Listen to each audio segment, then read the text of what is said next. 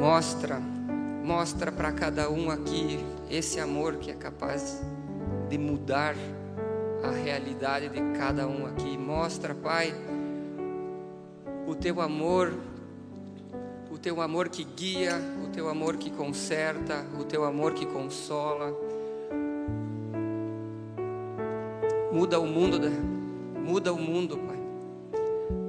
A começar pelas famílias da nossa igreja, muda a realidade da casa de cada um aqui, Senhor. Entra, Pai, entra na vida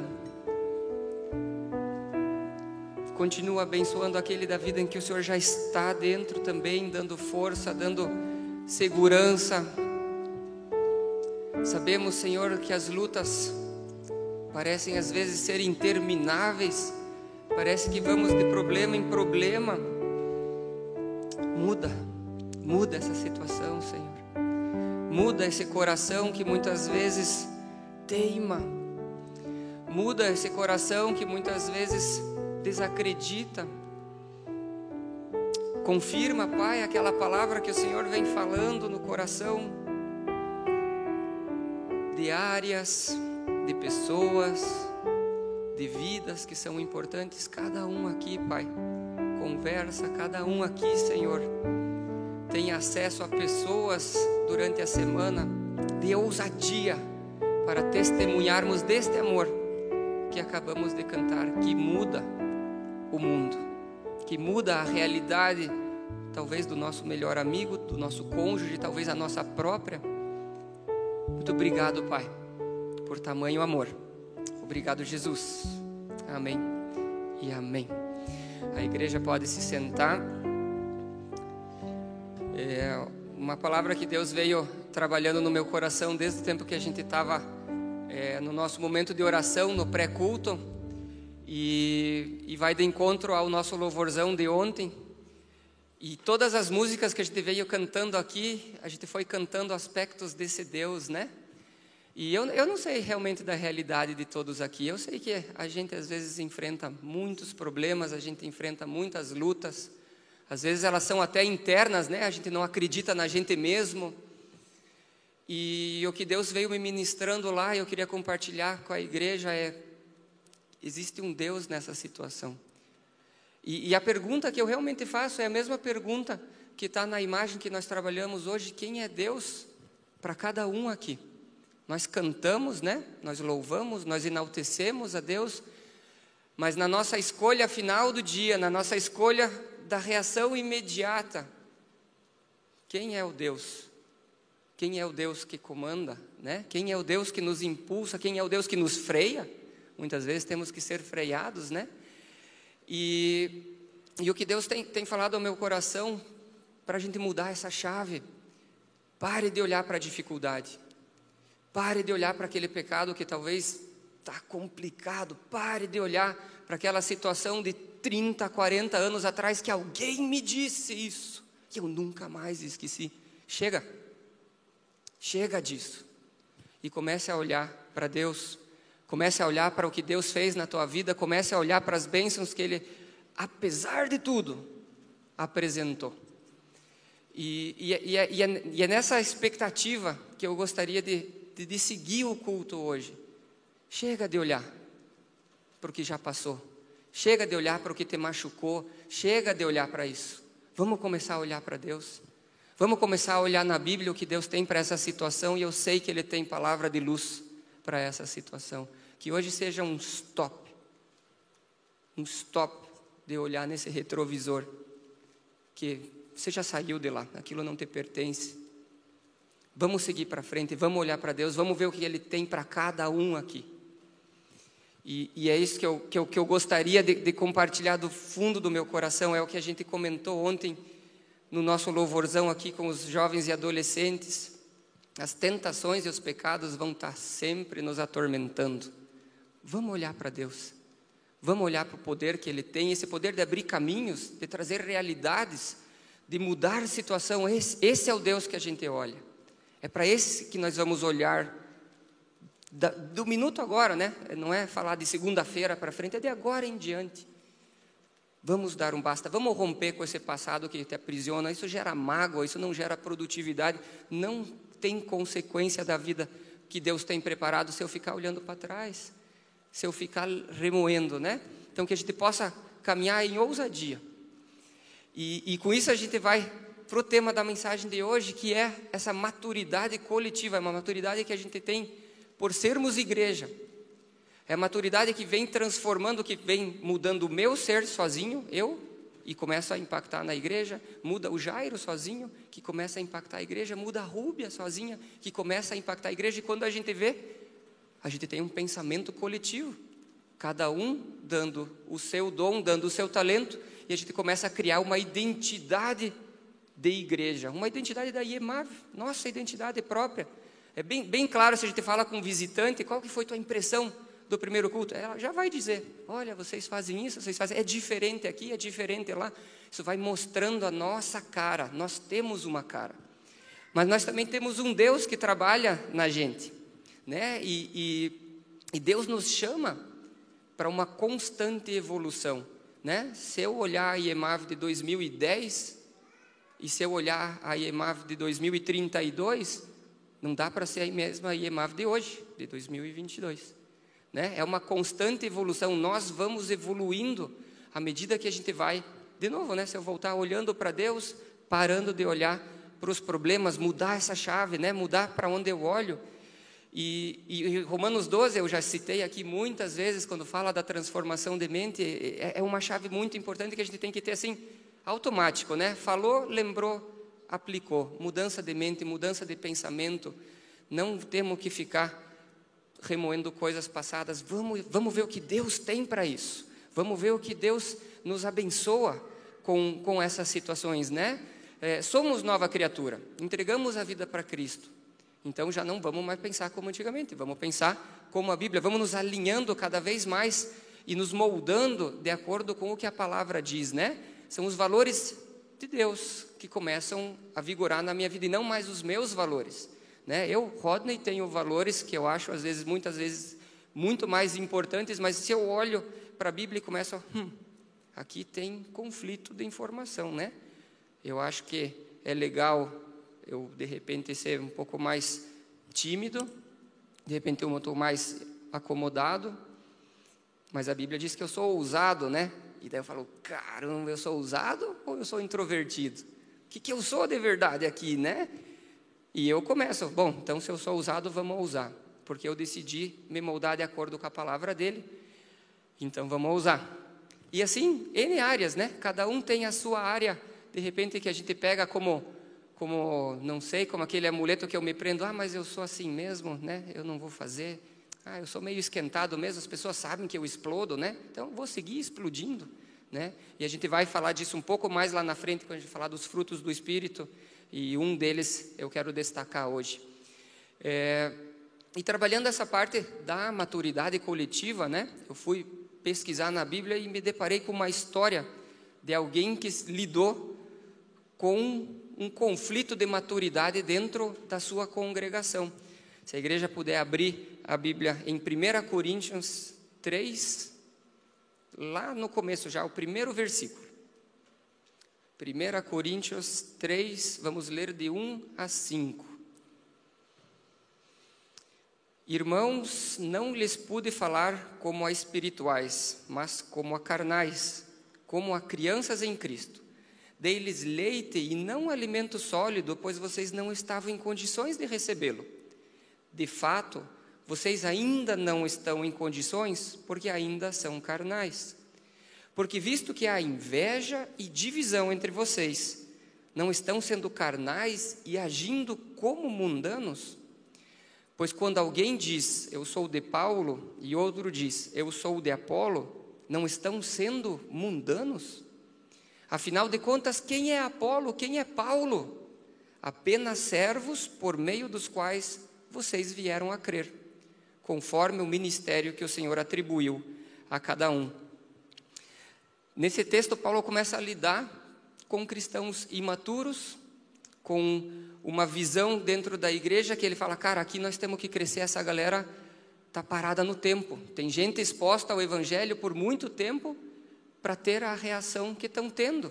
Né? Tem gente com uma vida caminhando com o evangelho já que já é esperado que tenha outras reações, né? As pessoas que não confessavam a Jesus e as pessoas que confessavam a Jesus dentro dessa congregação, né, quando ele fala lá no versículo 3, agindo como mundanos, ele olhava, cara, não dá para ver a diferença. Dentro e fora da igreja tá igual. Eu não vejo diferença aqui. E, e Paulo diagnosticou então essa falta de maturidade espiritual nessa galera aí. Né? Falou, cara, vocês Está tá, faltando coisa, está faltando fundamento, está faltando direcionamento para vocês. Mas só identificar não serve, né? Chegar a identificar, dizer, ó, falta e eu vou embora, né? Não, Paulo também fala, cara, vamos, vamos, vamos mudar essa situação. Né? Depois de um diagnóstico, a gente tem que ter um plano de ação.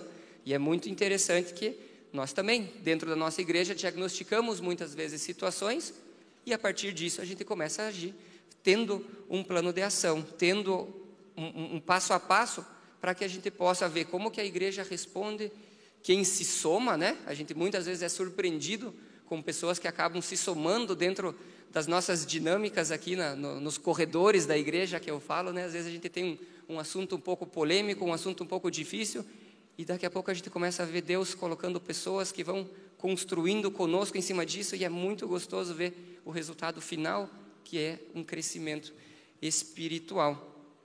Então, é, é consequência, né, ou é característica de nós cristãos querermos mais de Deus diariamente. Uma pergunta quase que diária, assim. Eu quero mais, eu quero mais nessa área, eu quero mais, eu quero saber mais quem você é, eu quero saber mais o que você tem, porque simplesmente gerando perguntas a gente vai atrás de respostas. E gerando respostas a gente adquire conhecimento, e adquirindo conhecimento a gente gera mudança de vida né? É quase um dominó assim que eu dou um tapinha no primeiro e ele vai trabalhando a, a sequência. Então é muito importante esse primeiro passo, é muito importante a gente querer, a gente querer. Paulo estava lidando aí com dois tipos de cristãos, o carnal e o espiritual, e a gente podia discutir horas aqui sobre o que é ser cristão carnal, o que é cristão espiritual, e eu acho que vale a discussão, mas não, não para o dia de hoje. Né? O que a gente aponta aqui é que existem dois tipos de cristãos, dois tipos de crentes. O cristão que busca bênçãos para si, e uma vez que ele não as adquire, começa a criar problemas, né? começa a se frustrar, começa a criar é, divisões. Né? A gente fala em inveja e raiva e dissensões dentro dessa comunidade, porque começa a se frustrar porque ele está buscando coisa que não é para buscar. Né? E existe o cristão que entende a mensagem de Cristo, que é servir o próximo, né? que é saber que, cara, o que Jesus fez por mim é para o outro, o que Jesus fez para o outro é, pro, né? é aquela cadeia que também não, não termina mais. Né? Então, a gente começa a, a, a, ver dentro do Evangelho, e Jesus fala isso, né? quando a gente lê lá em Marcos 10, 45, que ele disse: Eu não vim para ser servido, eu vim para servir. Né? Eu vim para entregar a minha vida ao próximo, eu vim tendo o próximo como o meu objetivo, né? Tendo a outra pessoa e não mais ele em si. E imagina, né? Jesus abrindo mão de toda a sua glória, se limitando a um corpo físico, se entregando para morrer, né? As, as, vontades dele realmente não importavam, por mais que às vezes ele clamava, cara, se der para passar esse cálice, passa, mas eu faço a tua vontade. Né? Então a gente tem em Jesus um exemplo extremamente claro quando ele fala do amor, né? amar a Deus e ao próximo, ele nos indica, e a gente tem um exemplo extremamente claro que a nossa vida como cristão, a nossa fé tem o outro como objetivo, né? tem o outro como um estágio é, é, final de repente. Né? Ele trata, Paulo trata das atitudes dos cristãos, dos crentes em Corinto, né? atitudes que já deveriam ser diferentes dessa galera ali porque eles já estavam algum tempo é, quase que acostumados, né? Com, com a palavra, com a, verdade que, que Cristo veio resgatar eles e eles estavam é, atuando talvez como, como queriam, né? E, e isso para a gente, às vezes, muitas vezes pega também, né? Falei, cara, eu estou na igreja há tanto tempo e de repente estou Estou sentado aqui fazendo nada, né? E eu, e eu não digo que servir a, a Cristo é só é, abrir salão, fechar salão, estar aqui na frente e tocar. Não, cara, ser cristão é viver o testemunho diário, né? É ser alimentado aqui e aplicar lá fora. É ser alimentado aqui e oferecer é, é, o que a gente aprende aqui ao próximo, né? Esse, esse, faz parte do servir também, né? É orar pelo próximo, né? Quais são os conteúdos das nossas orações, né? A oração ela vem muito mais para mim ou ela tem um objetivo de outra pessoa? As minhas ajudas, né? Eu, eu, eu costumo ajudar e o auxílio ele é interminável, né? É interminável o meu auxílio ao, ao próximo. Eu direciono as pessoas que andam comigo. Para quê? Qual é o direcionamento que eu dou? Né? E todas essas são partes de servir. Né? São partes em que a gente, como cristão, se eu olhar lá dez anos atrás, né, refletindo na minha própria vida, tem que ser diferente. Né? As minhas atitudes de recém-convertido não são as mesmas das minhas atitudes agora já com uma certa bagagem, com uma certa quilometragem, né? E, e, essas atitudes eu posso caminhar por inúmeras áreas, né? Desde o meu palavreado, desde do, do, do meu dia a dia, desde a, da forma como eu me relaciono com as outras pessoas, desde a expectativa que eu tenho com outras pessoas, todas elas são reflexos da minha caminhada com Deus, né? Então, Cristo gera mudanças. Cristo gera mudanças nas nossas vidas. Uns parece que voam mais rápido, outros vão na sua velocidade, mas o importante é que Cristo gere. É você fazer uma autoanálise e dizer, cara, um ano atrás eu era diferente do que eu sou hoje. Um ano atrás eu não me importava por tal situação, hoje eu talvez não consiga dormir porque tal coisa aconteceu. Um ano atrás tal pessoa para mim era simplesmente uma pessoa, hoje ela é alguém que caminha junto comigo. E, e a gente vai vendo como o Evangelho vai, vai mudando. E para que isso aconteça, algumas atitudes são extremamente necessárias no nosso interior.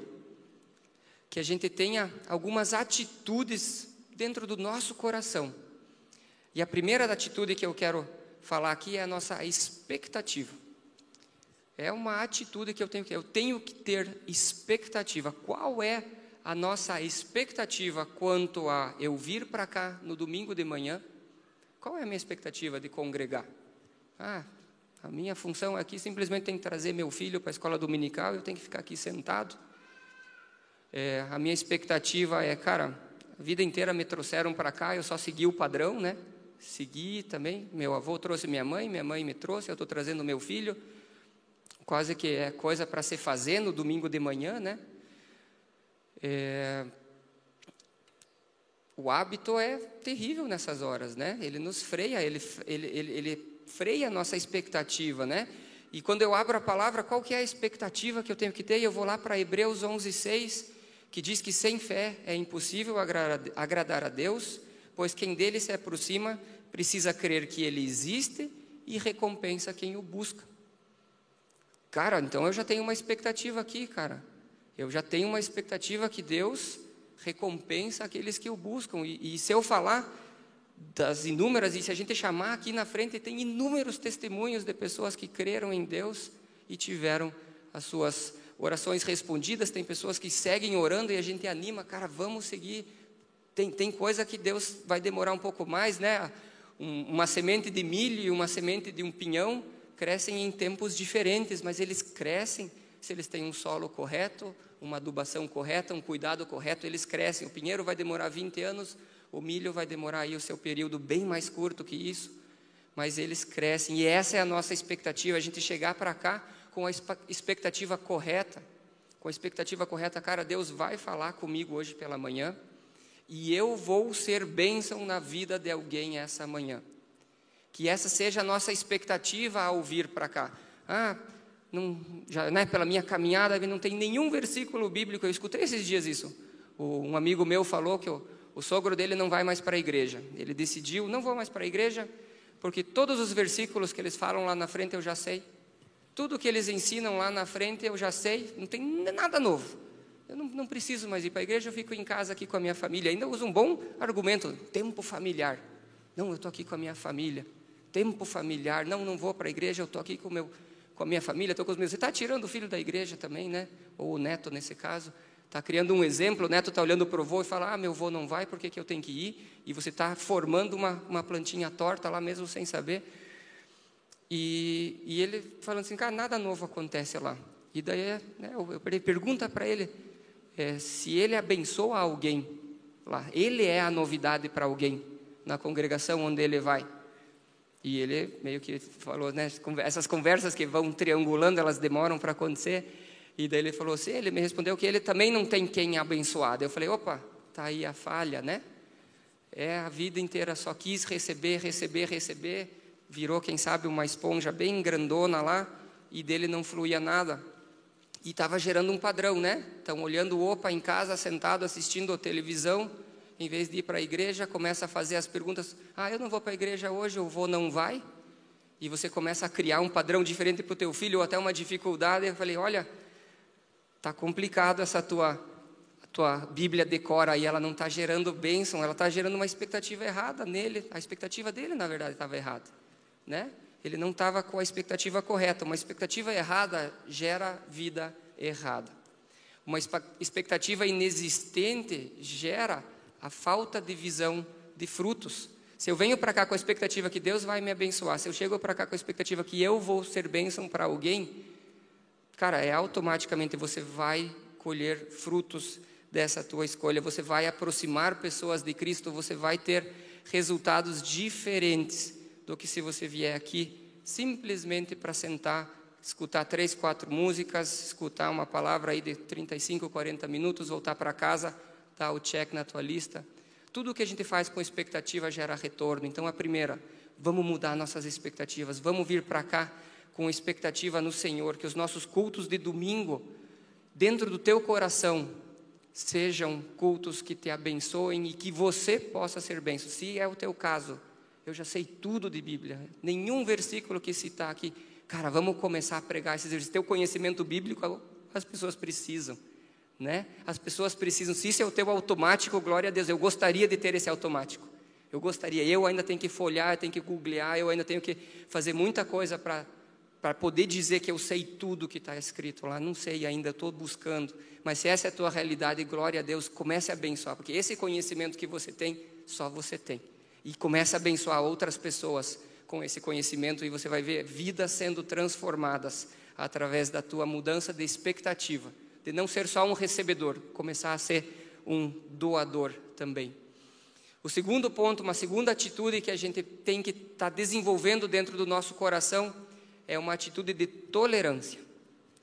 Tolerância. Essa às vezes parece ser um pouco mais difícil, mas temos que ter uma atitude de tolerância. As pessoas caminham em velocidades diferentes que a nossa.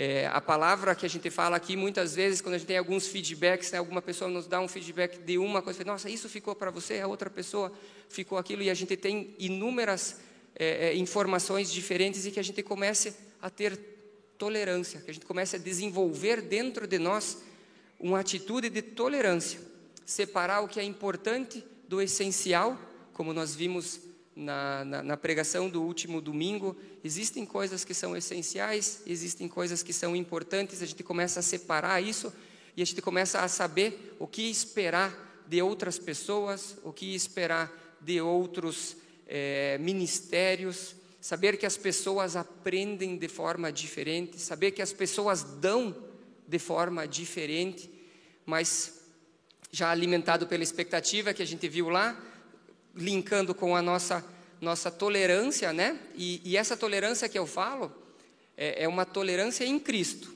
né? A gente está às vezes, muitas vezes, sendo bombardeado com informações de mídia de que a gente tem que ser tolerante, quase com uma ideia de tipo, cara, pega esse revólver e dá um tiro na tua cabeça, porque eu tenho que ser tolerante, né? A gente vê que um amigo nosso está com uma vida meio des, desgraçada e a gente, né? Não, mas eu tenho que ser tolerante, o cara escolheu, né?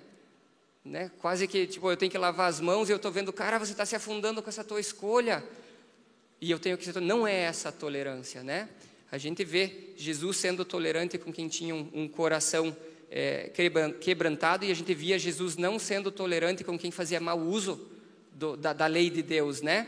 Então, a tolerância que eu prego aqui é que a gente comece a identificar que existem pessoas dentro da nossa congregação tentando, existem pessoas dentro da nossa congregação que têm velocidades diferentes de aprendizado, mas que esteja aprendendo, que esteja se desenvolvendo, né?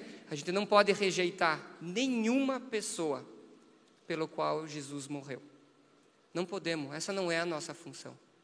A pessoa é diferente, a pessoa é diferente, mas a gente é, é, identificando a mesma finalidade, essa diferença começa a perder a sua força.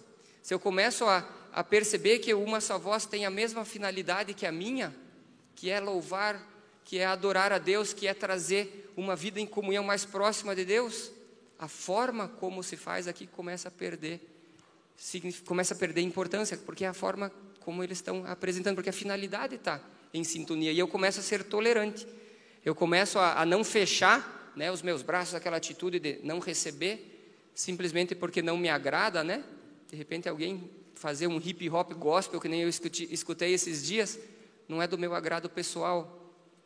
Mas se tem a finalidade de salvar vidas, eu estou lá no meio. Eu estou lá junto, estou lá fomentando, estou lá dando o meu grãozinho para que aquilo vá, porque eu sei da finalidade. Vou ter que tolerar aquela música, paciência, né? A gente, esses dias no, no, no, congresso, e eu cito esse congresso já acho que pela terceira vez, porque ele me abençoou muito, o congresso da IMB, quando o palestrante falou a diferença, né?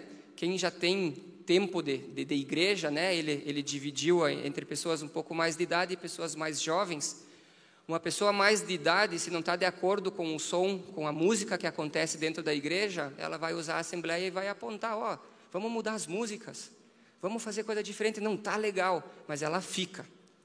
Uma pessoa mais jovem, ela cruza os braços, fica quieto e você vai. Você manda. Vai embora. Simplesmente vai embora porque não está do teu agrado. Então que nós sejamos tolerantes com essa geração que tem essa atitude, porque a gente tem que cativar. A gente tem que pescar por quê? Porque a minha finalidade é trazer vidas para Cristo.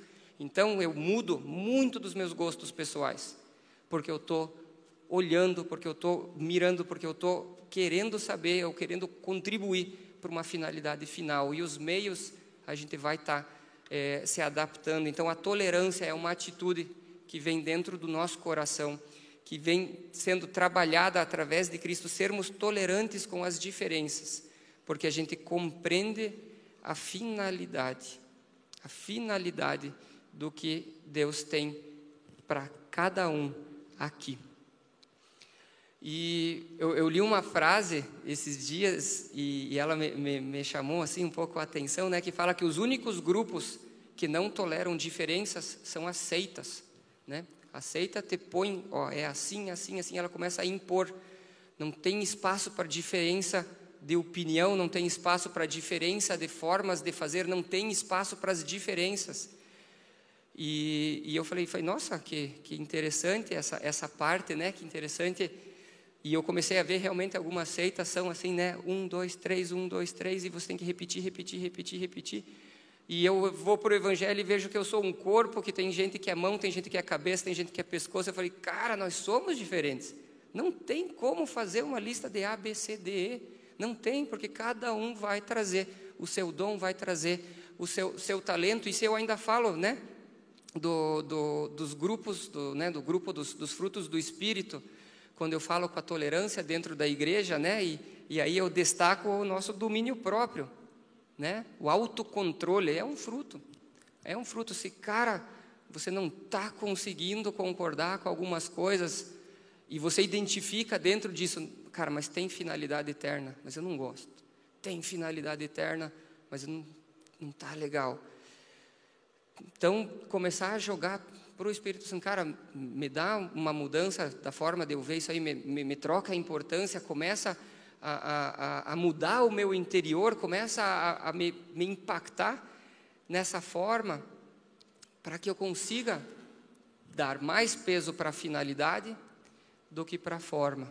Né? Isso também não quer dizer que eu não possa falar nada, né? Não, não é essa a ideia, não é essa a ideia que eu estou amarrando a boca. Ah, os jovens fazem assim, né, a, a, a, o que a gente acaba trabalhando nos meios da, da, do seminário é onde tem uma indignação, tem um propósito. Né? Então, de repente, Deus está te convidando a somar dentro desse ministério que, de repente, está te incomodando. De repente, você está dizendo, cara, isso não está tão legal, né? Se você é parte do problema, você tem que ser parte da solução, né?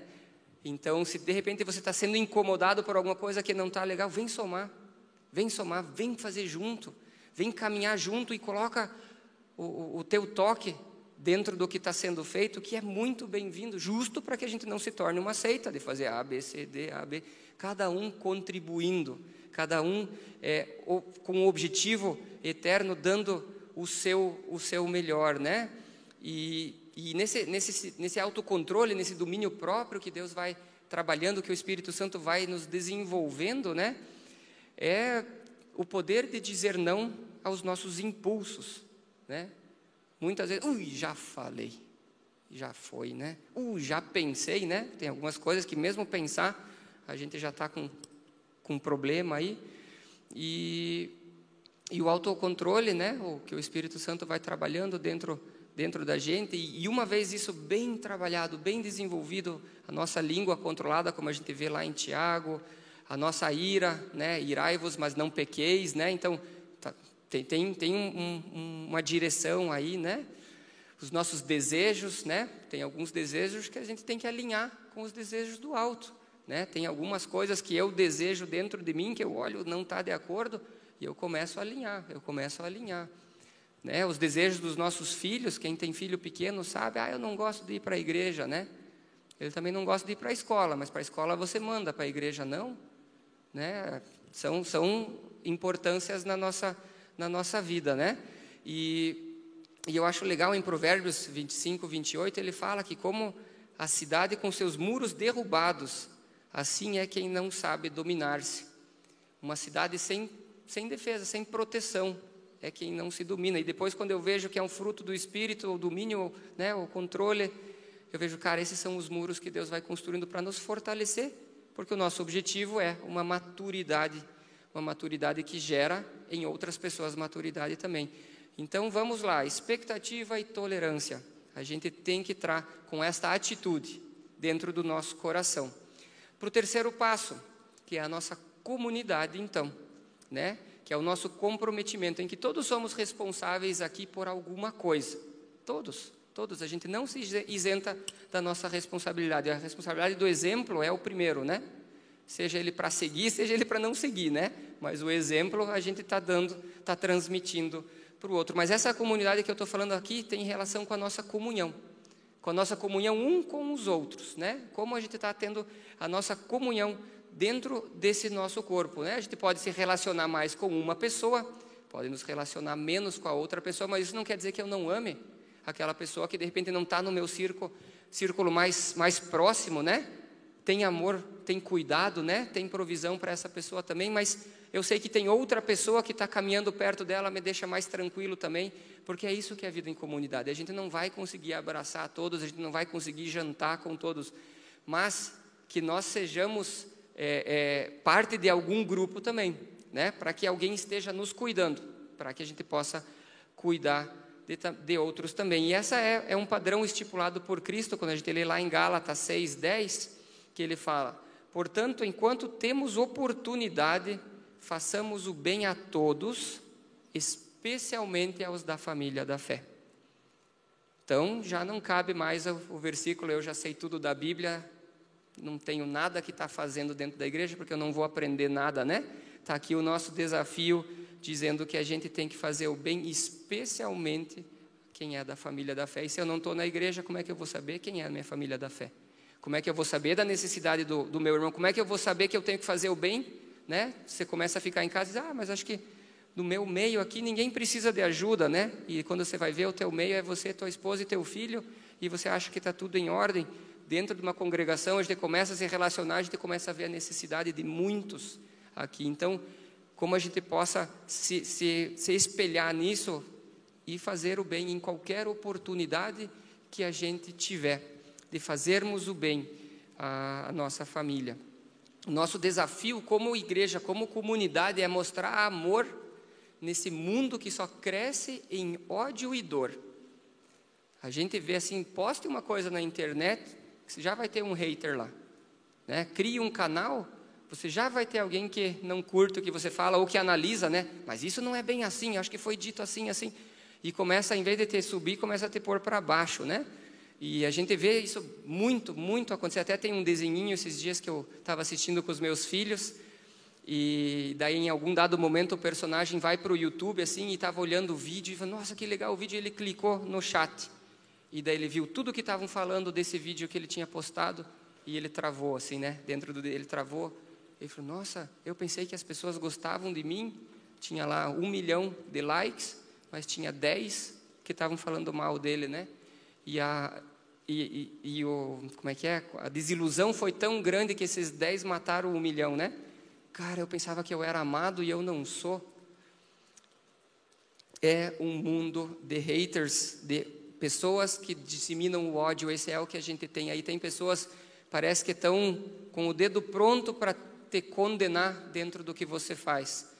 E para esse mundo nós temos que mostrar amor. É para esse mundo que nós temos que, que trazer uma palavra de, de ânimo, de esperança, que muitas vezes está aí mais preocupado em condenar o que você faz do que em ter a tolerância que nós acabamos de ver e dizer: não, tem coisa boa aí também. Tem coisa boa. Vamos focar no bom, vamos focar no que está. Ou a forma não deu, tem uma forma melhor, vamos contribuir, né? E de novo, não é dar pitaco, é se relacionar, criar uma, uma relação de amizade para que isso seja instrução, né? Porque pitaco mata, né? Você vem aqui na frente, ah, eu acho que você devia falar assim e a pessoa nunca nem um bom dia me deu, para mim isso nunca vai chegar como crítica construtiva. Né? Se eu falo para alguém, ah, eu acho que você tinha que tocar a guitarra mais forte, mas eu nunca dei um bom dia para essa pessoa, ele vai chegar e dizer, cara, na próxima vez ele vai estar tá intimidado. Não gerou crescimento. Vamos primeiro se relacionar, relacionar, ter uma vida de comunidade. Quando a Elaine fala coisas para mim, cai muito diferente do que um desconhecido, porque eu tenho uma relação com ela. Quando eu falo para o meu filho, é, o que ele tem, tem, tem uma diferença de informação que ele recebe do que um estranho falar para ele, porque tem relação primeiro, tem um relacionamento primeiro, né? Então, que a nossa vida em comunidade seja reflexo da nossa comunhão. E aí, de novo, temos que dar o cara tapa, temos que ser público, temos que convidar, temos que ser intencional, tem um monte de coisa, e isso vai na nossa atitude, do nosso coração de querer contribuir, de vir para cá e dizer: eu vou contribuir, eu vou colocar o meu grão de areia nesse copo, eu vou fazer alguma coisa. E é isso que a gente vai para o nosso quarto ponto, que é o nosso serviço. Né? O cristão maduro, ele vai desenvolver uma atitude de servir. Ele vai servir. É, é, é quase que automático, você vai fazer alguma coisa. Você vai estar envolvido em algum ministério, você vai estar fazendo alguma coisa no teu trabalho. Quando você vê, você está ajudando que seja socialmente alguém, você vai estar se preocupando, isso vem automaticamente. Você diz, cara, a minha situação é essa, ela não pode continuar assim, a do outro está essa, não pode, eu vou contribuir para a vida dessa pessoa. A gente vem nessa atitude de servir. Isso quase que começa a se tornar um automático, né? Você começa a olhar para o outro, ah, eu ajudo, né? A gente recentemente entrei em contato com o, o pessoal de São José, da igreja menonita de lá, cara, e eles fazem uma tour para buscar jovens e adolescentes. Eu já vi que a C3 também faz isso. Falou, cara, é gente dando da sua gasolina e do seu carro para buscar gente para estar tá aqui, para estar tá congregando, para estar tá sendo escutado, tá tendo buscar. Podia estar sábado à tarde em casa assistindo televisão, quem sabe o, o jogão da semana, né? Não, está dentro de um carro buscando adolescente que nem filho dele é, que nem filho dele é. Então está servindo para ele. Fala, cara, não tenho muita coisa, mas eu tenho um carro com quatro lugares, pode ser? Pode. Fulano, Ciclano e Beltrano precisam de carona. É muito legal ver isso acontecer, porque isso vem automaticamente, vem, vem uma necessidade, eu quero servir não sei o quê. É só começar a perguntar, eu e o Friedbert, nós temos uma lista de muita coisa que vocês podem abençoar, tanto a vida da igreja, né, do, do dia a dia, quanto é, a vida de, de, de fora, de pessoas que estão precisando de tanta, tanta e outra coisa. Né? Jesus fala que a gente tem que amar a Deus e amar ao próximo. Então, o nosso serviço, que isso seja visível, que a gente está amando ao próximo, né? que isso seja uma atitude dentro do nosso coração, que nós servimos como Cristo serviu. Cristo deu né, os dons e talentos dele para edificar, nós temos os nossos dons e talentos, nós vamos edificar o próximo. Né? Eu não aprendo para simplesmente adquirir conhecimento. Né? Aqui vem outro contrapadrão, né? uma contracultura. Né, eu, eu, por anos né, trabalhando na fisioterapia, eu sempre tinha que ter um diferencial, né? O que, que eu vou encontrar nesse fisioterapeuta que eu não encontro naquele? E muitas vezes a gente descobria alguns secretos de consultório que eu falava, cara, 90 pila a sessão, eu te conto, né? E, e é o mundo do, do, comércio, né? É o mundo dos produtos, é o mundo do conhecimento que eu adquiri. Não, tornozelo, eu sou fera, vem comigo aqui que eu te trato. Mas eu não vou passar para o meu concorrente, né? De, de repente, e eu sentia isso com professores. Cara, isso é tão tão, tão frustrante quando você, você tem aula com um professor que te, te leva para uma linha porque o cara está tá vinculado àquela, porque se você descobrir uma forma para, paralela de tratamento, você tira paciente dele, isso é muito frustrante, mas acontece. E aqui a gente vê Jesus falando que o conhecimento que você tem, cara, é isso que você tem que compartilhar. Não é para você reter. Se você sabe, cara, eu sei como ganhar dessa tentação, não fique para você, isso é para você compartilhar.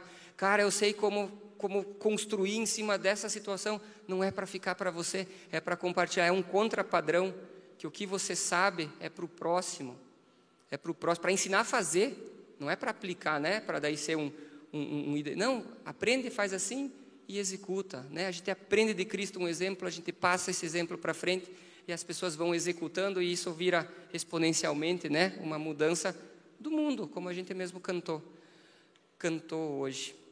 E muitas vezes não é fácil, né? Muitas vezes não é fácil. Quando a gente vê Jesus dando as orientações lá em Mateus 16, quando ele fala para a gente renunciar a nós mesmos, né? É porque ele sabe que tem coisa aí que não vai sair no teu automático, tem coisa aí que vai ser difícil se você for por você, mas que você deve renunciar. Existem paixões, existem é, intenções que a gente tem que renunciar tem que chegar aos pés da cruz e dizer, cara, eu tenho todo o motivo do mundo para estar tá magoado com tal pessoa. O cara fez A, B, C, D, todo motivo. E eu me prendo, né? Parece que vou, vou fazendo com que isso fique dentro do meu coração. E Jesus fala que renuncie-se a si mesmo.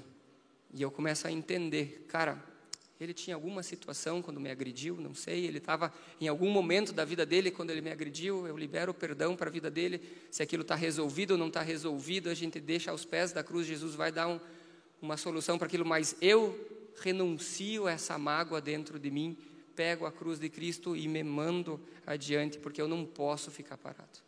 Eu não posso ficar parado. Ninguém aqui pode ficar parado. A gente vai deixar de abençoar outras pessoas porque eu fiquei parado com essa mágoa no coração. Eu deixo de contribuir para a vida de alguém que de repente eu estou aqui né, no, no mais poderoso da minha ira dentro de casa, não saio de casa, deixo de fazer alguma coisa e alguém deixa de entrar em contato comigo, deixa de escutar alguma palavra e essa pessoa deixa de ser edificada porque eu estou aqui remoendo uma situação que posso até ter razão, mas não tem finalidade para aquilo, né? Não tem uma finalidade. Então Jesus fala isso para a gente, cara perca a sua vida. Perca a sua vida, perca essa vontade, renuncie a essa vontade, para que você possa achar uma vida em Cristo, para que você possa achar uma vida com sentido em Cristo. Que se você ficar remoendo lá o passado, não vai achar, não vai achar.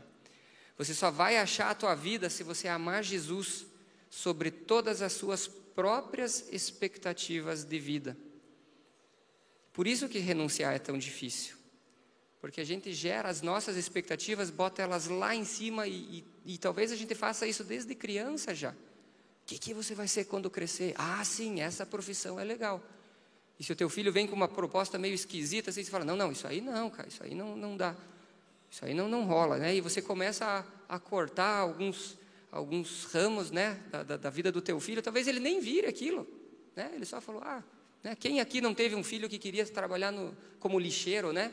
Os nossos filhos passavam o lixeiro na rua, todos na janela. Até hoje, quando a gente vai no supermercado, eles botam o pezinho lá no. Eu quero ir que nem o lixeiro, né? E vamos fazendo compra que nem o lixeiro. E, e eu posso chegar e falar: não, da onde, cara? Olha o salário de um lixeiro, olha o salário de um engenheiro. Vamos ser engenheiro. Que é ser lixeiro? O quê? E aí eu faço um tchum no coração do meu filho, desnecessário. É, pode ser que ele vire um lixeiro, se Deus tem função, tem propósito, pode ser que ele vire, cara, está nas mãos de Deus o futuro do meu filho, né? O que eu faço é encaminhar para que ele tenha a maturidade de conseguir escutar Deus e tomar as decisões dele. Mas se eu já dou uma cortada, uma podada, aí eu já perco uma relação, e se no nosso caso, pelo menos nove anos de bagunça no mercado eu ia perder, porque é uma briga para ver quem vai como lixeiro pendurado ali atrás do carrinho.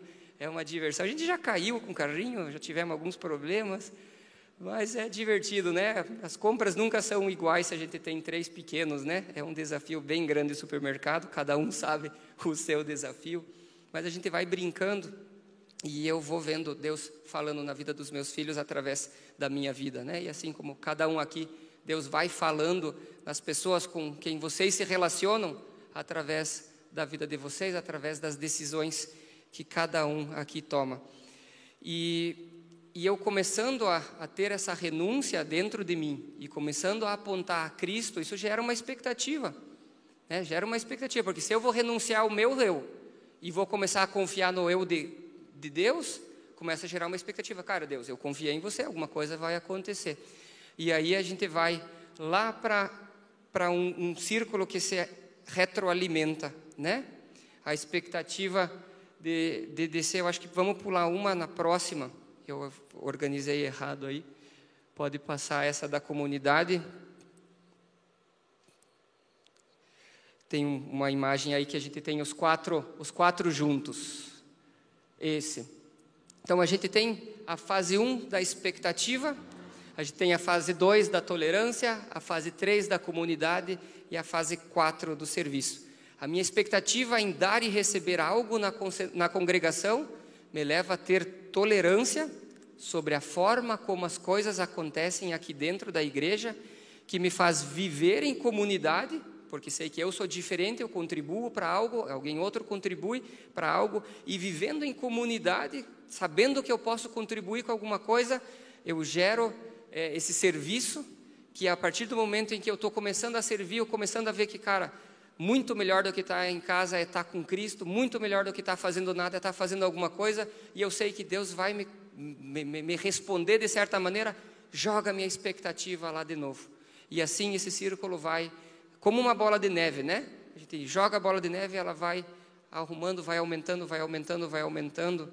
Que a gente não tranque nenhum desses dessas fases, que a gente não pare em nenhuma dessas fases, porque isso vai fazer com que a bola de neve não cresça mais. Isso vai fazer com que você interrompa o ciclo de quase uma retroalimentação em Cristo, né? ele vai gerando a expectativa, ele vai gerando essa tolerância, ele vai instruindo a nossa vida em comunidade, ele vai nos estimulando a servir como ele serviu, né? E um versículo que eu queria deixar para abençoar todos aqui, por que, que a gente faz tudo isso, né? Está lá em Efésios 4, 14 a 16. Que a nossa expectativa, né? Que o nosso propósito seja não ser mais como crianças, que é levado de um lado a outro, né? Então que a gente não seja mais como que a gente saiba se fundamentar, saiba se posicionar frente a, aos desafios da nossa da nossa vida, que a gente possa crescer em tudo que é Cristo, em tudo que Cristo tem nas nossas vidas, que a gente possa acertar o alvo, né? Esse é o nosso objetivo, acertar no, no alvo, né? Que de todo o corpo bem ajustado, né, com o auxílio de todos, como a gente lê no versículo 16, com o auxílio de cada um aqui, o corpo se ajusta, com o auxílio de cada um, de tudo que você consegue, tudo que você pode, tudo que você tem para contribuir, gera fruto dentro da nossa comunidade, porque o nosso objetivo é não sermos a IEMAV de 2011 e sermos diferentes em 2025, e para isso a gente precisa crescer na nossa maturidade, crescer no nosso relacionamento, crescer nas nossas, é, é, no nosso dia a dia, na nossa vida espiritual, para não sermos como crianças, para crescermos em Cristo, para sermos ajustados por Ele e que a gente possa se edificar sempre em amor. Essa, esse é o tempero por trás da nossa edificação. Se não tem amor, eu falo sempre, vamos ficar quieto, vamos voltar para a parte de orar. Né? Se não tem amor, se não tem é, é, um propósito eterno dentro do que a gente fala, do que a gente faz, eu digo sempre: vamos voltar a uma fase, então nós estamos na fase do joelho dobrado. Então nós ainda estamos orando sobre essa ou aquela situação. Para uma igreja madura, os relacionamentos, eles são muito mais importantes que as conquistas. Vamos focar nos relacionamentos, vamos focar no nosso relacionamento com Deus, como a gente falou lá no começo Vamos olhar para Deus, não olhar para as adversidades.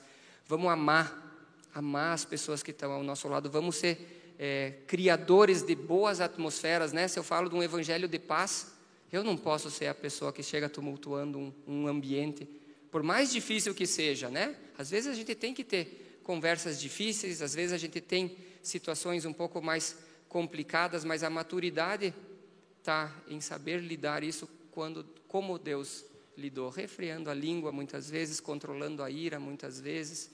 É, a nossa ousadia, ela é em Cristo, ela não é na minha vontade. E que isso seja é, propulsor das nossas decisões desse minuto para frente, não é em segunda-feira, de hoje já. Que a gente possa crescer, cada um individualmente, gerando crescimento para o nosso corpo. Querido Deus, muito obrigado pela riqueza da tua palavra. Muito obrigado, Pai, que o Senhor segue nos, nos transformando, o Senhor segue nos moldando, o Senhor segue nos mostrando qual é o alvo para cada um aqui atingir. Temos, Senhor, a vista na eternidade, Senhor, mas temos dons e talentos inúmeros, temos dons e talentos extremamente diferentes que sejamos ousados no teu amor, que sejamos é, acolhidos no teu amor, que sejamos direcionados por ti nessas etapas, nessas fases, que a nossa atitude individual se transforme. Se alguém aqui identificou alguma atitude, alguma expectativa faltando, algum algum problema maior do que a solução, que o seu espírito esteja nesse exato momento trazendo transformação e mudança nessa situação. Com que a gente possa pisar dentro dessa igreja, que a gente possa pisar dentro das nossas casas, que a gente possa pisar dentro dos nossos ambientes de trabalho, com a expectativa desse Cristo, desse Cristo que traz um ambiente diferente, desse Cristo que traz padrões diferentes, que a gente possa ser esse agente de transformação, onde nós estamos inseridos, cada um aqui tem um poder, tem uma honra única de estar onde está, de falar com quem fala, de construir na vida de quem constrói. Que a gente alinhe essa expectativa contigo, Pai, com que a gente consiga renunciar muitas vezes às nossas vontades, os nossos desejos, para servir ao próximo como o Senhor serviu que possamos ser cada vez mais parecidos contigo, Senhor, seja no nosso individual, seja na nossa coletividade, que as pessoas lá fora olhem a nossa igreja e falem, cara, vocês são a imagem de Cristo aqui na terra. Que a gente possa ser cada vez mais reconhecido por isso, que a nossa igreja rompa com cultura, rompa com paradigmas, rompa com estereótipos que já não fazem parte da nossa realidade hoje que nós possamos impactar a cultura do mundo. E eu digo cultura do mundo, é a cultura que não é a tua, Senhor. É essa cultura que nós queremos impactar, é para essa galera que a gente quer trazer a tua verdade, Senhor, a tua esperança, os teus conceitos e os teus preceitos. Muito obrigado, Pai, pela honra que cada um aqui possui de transformar a vida de pessoas que o Senhor confia a cada um aqui novamente. Muito obrigado, Pai. Que seu nome seja engrandecido, Deus. Jesus, muito obrigado pelo seu sacrifício na cruz. E Espírito Santo vem, traz transformação, traz convencimento ao coração que precisa, traz consolo ao coração que precisa e traz ousadia na tua palavra. Amém e amém. Amém. Muito obrigado, Rodney, pela palavra, pelo desafio, pelas orientações e um e outro puxão de orelha. Muito bom nós sermos exortados assim. Deus tem usado o Rodney para ministrar minha vida e hoje vocês tiveram esse privilégio também. É, de tudo aquilo que nós crescemos espiritualmente, aquilo precisa se manifestar em comunidade. Nós estamos vindo num crescimento de temas, espero que aqueles que estão conosco regularmente tenham, estejam acompanhando, que eu preciso crescer espiritualmente como pessoa. Agora nós estamos falando que o meu crescimento, ele impacta é, a vida da comunidade, porque o nosso lema é ir de fazer discípulos. E para que eu possa ir e fazer discípulo, eu preciso ser um discípulo, do jeito que nós estamos falando. Depois eu preciso sair pescar. E isso nós vamos falar no mês de maio. Vamos ter alguns eventos assim bastante diferentes aqui nos cultos de domingo, inclusive um batismo no dia 15 de maio. Se você ainda não foi batizado como adulto, você é nosso convidado é, para vir conversar comigo, com Rodney. Talvez isso não te diga muita coisa, talvez você tenha muitas dúvidas. Venha conversar conosco. No dia 15 de maio nós vamos ter um batismo. Nós queremos ter um evento aqui no culto de domingo de manhã, num dos domingos de maio, onde toda a família vai estar interagindo, vai estar aprendendo como sair para pescar. Temos um convidado super especial para um outro domingo de maio, ainda estou acertando a agenda, então não percam, estejam conosco. Se você está aqui pela primeira vez hoje, seja muito bem-vindo. Nós gostamos de receber visitantes e se esse é o seu caso, se você está a primeira vez aqui conosco hoje, eu quero te convidar, se você quiser, preencher uma fichinha que tem aí na frente do seu é, da sua cadeira. Tem alguns dados ali para você colocar, se você quiser receber mais informações nossas. E daí você entrega lá atrás no braços abertos e vai receber um livro que tem uma verdade muito grande. Esse livro chama-se Você Não Está Aqui por Acaso. E eu creio firmemente que não há acaso na vida do ser humano, não há acaso no reino de Deus. Tudo tem um propósito. Então, seja muito bem-vindo. Vá lá retirar o seu, o seu presente na saída com o pessoal do Braços Abertos. Eu quero motivar você também a ser generoso, assim como aquele seu crescimento espiritual, ele se manifesta no corpo, também a sua, a sua generosidade pessoal se manifesta no corpo. Seja generoso como pessoa, seja generoso na sua forma de existir, na sua forma de viver, com o tempo que você dá para as pessoas, com a energia que você despende com as pessoas, com seus recursos financeiros com aqueles que não têm. E seja generoso com a IEMAV também. Nós agradecemos cada oferta, cada contribuição. Você pode fazer isso lá atrás, na saída, tem uma caixinha, tem uma maquininha, pode fazer o seu Pix como você preferir. Vamos insistir ainda no bazar que nós vamos fazer no dia no último dia desse mês, no dia 30 de abril e 1 de maio temos um bazar e depois você vai ser convidado a vir trazer pessoas e a adquirir coisas do bazar, mas hoje o nosso convite ainda é para você contribuir com coisas que você tenha em casa para que nós possamos arrecadar fundos para famílias com crianças especiais. É, e um último convite no dia 23 de abril, isso é um sábado, é, às 15h30, agora um convite para as mulheres. O Chá das Mulheres, num sábado, dia 23 de abril, aqui na IEMAV, ali no salão. É, nós vamos ter mais desses convites, infelizmente não ficaram prontos. É, e você vai poder levar, convidar outras, outras mulheres e para você mesmo não esquecer desse Chá das Mulheres. Foi muito bom estar com você, que bom que você veio. É sempre um prazer para mim ser, ser domingo, estar aqui no domingo. É, e já vai, Jairo. Na hora. Fala, Jairo. Ok? Café dos Homens usualmente se encontra nas sextas-feiras às sete da manhã. Como essa sexta-feira é feriado e na outra sexta-feira de novo, então nessa semana o Café dos Homens será na quinta-feira, ok? Nessa semana, excepcionalmente, o Café dos Homens ah, na quinta-feira e depois voltamos ao normal. Não perca a chance, você que nos deu a honra da sua presença, de dar um abraço pra, na pessoa do seu lado, ou de dar um soquinho, ou no mínimo um belo sorriso e dizer assim: Deus te ama e eu também. Que bom que você esteve conosco. Um ótimo domingo para todos.